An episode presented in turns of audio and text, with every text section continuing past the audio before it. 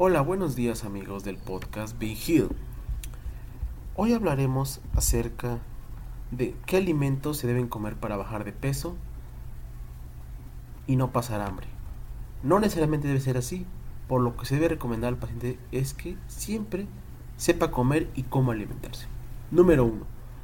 ¿Cuánto comer? Hay una cantidad apropiada para cada comida. ¿Cuánto comer?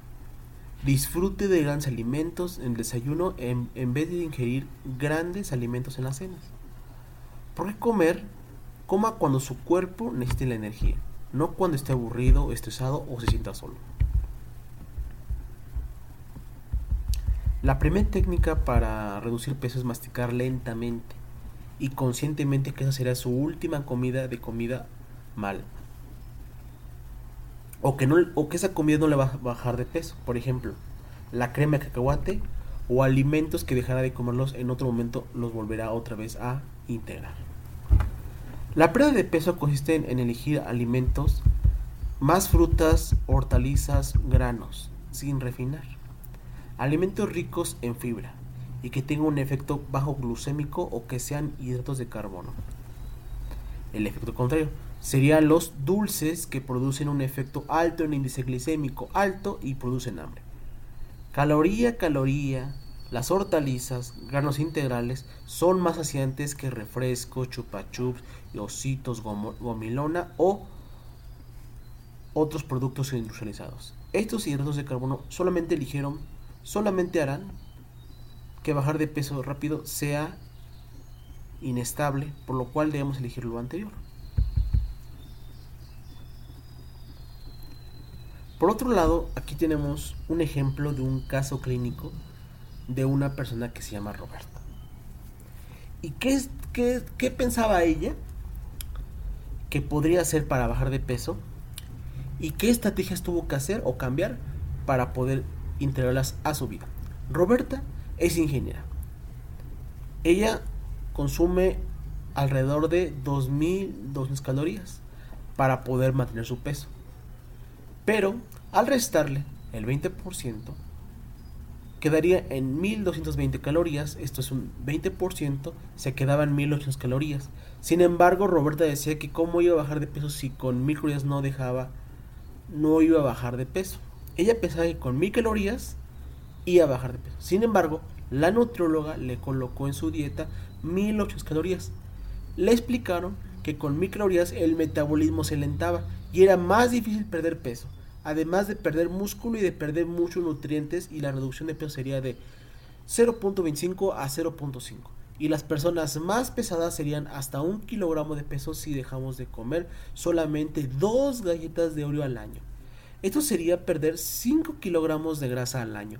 Hay clientes que han comido menos de que lo necesitaban y aún así no lograban bajar de peso. Después de hacer esto, repartían calorías en partes iguales a lo largo del día y a les gustaba el, se les, daba lo que es precisamente el desayuno, el tentempié, el almuerzo y la cena. ¿Qué miedos tenía ella? Ella tenía ciertos miedos, por ejemplo, que comer cada cuatro horas si estudia, desayuno a las 7, almuerza a las 11, podía aguantar hasta mediodía y tomar un segundo almuerzo a las 3. Se llama segundo almuerzo a la comida de la tarde, o tentempié, o serán galletas o papas fritas. Segundo almuerzo sería una manzana con crema de o sopa de galletas crujientes con un plátano. Me temo que engordaré por tanto que como en desayuno, en dos almuerzos le recordé que el propósito era con acabar con el apetito a la hora de la cena, comiendo más durante el día, que comiera mucho menos durante la noche y si come poco durante la noche comerá más durante el día. Simplemente cambiará las calorías de la noche cuando se ingiera, cuando saltaba la dieta, por alimentos más sanos. En la cena será una simple cena o una ensalada, pero no tome una ensalada para almorzar, no es suficiente.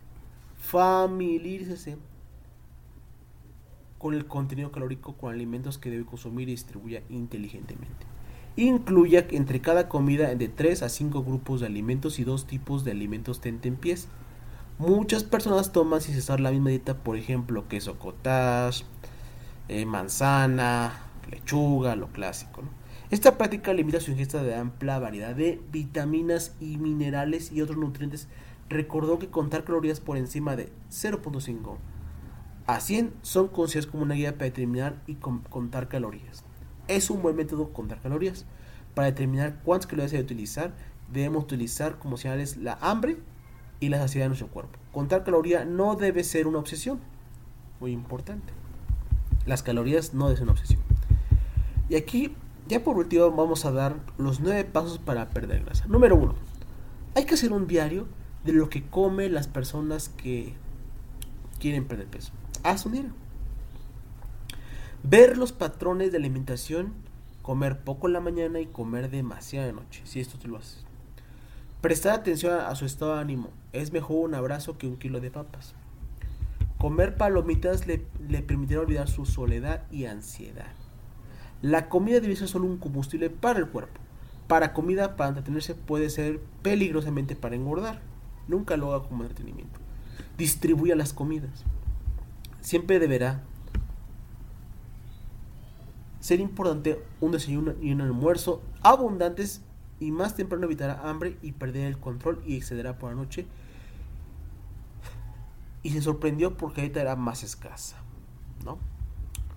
Otro tema importante es ver cuánto músculo va a perder, si su grasa corporal, si va a medir. Son muchos más factores para que una persona pueda perder peso de una manera correcta y profesional. Inclusive las personas que tienen músculo es mucho más complicado ya que ellos tienen que tener otros procesos metabólicos.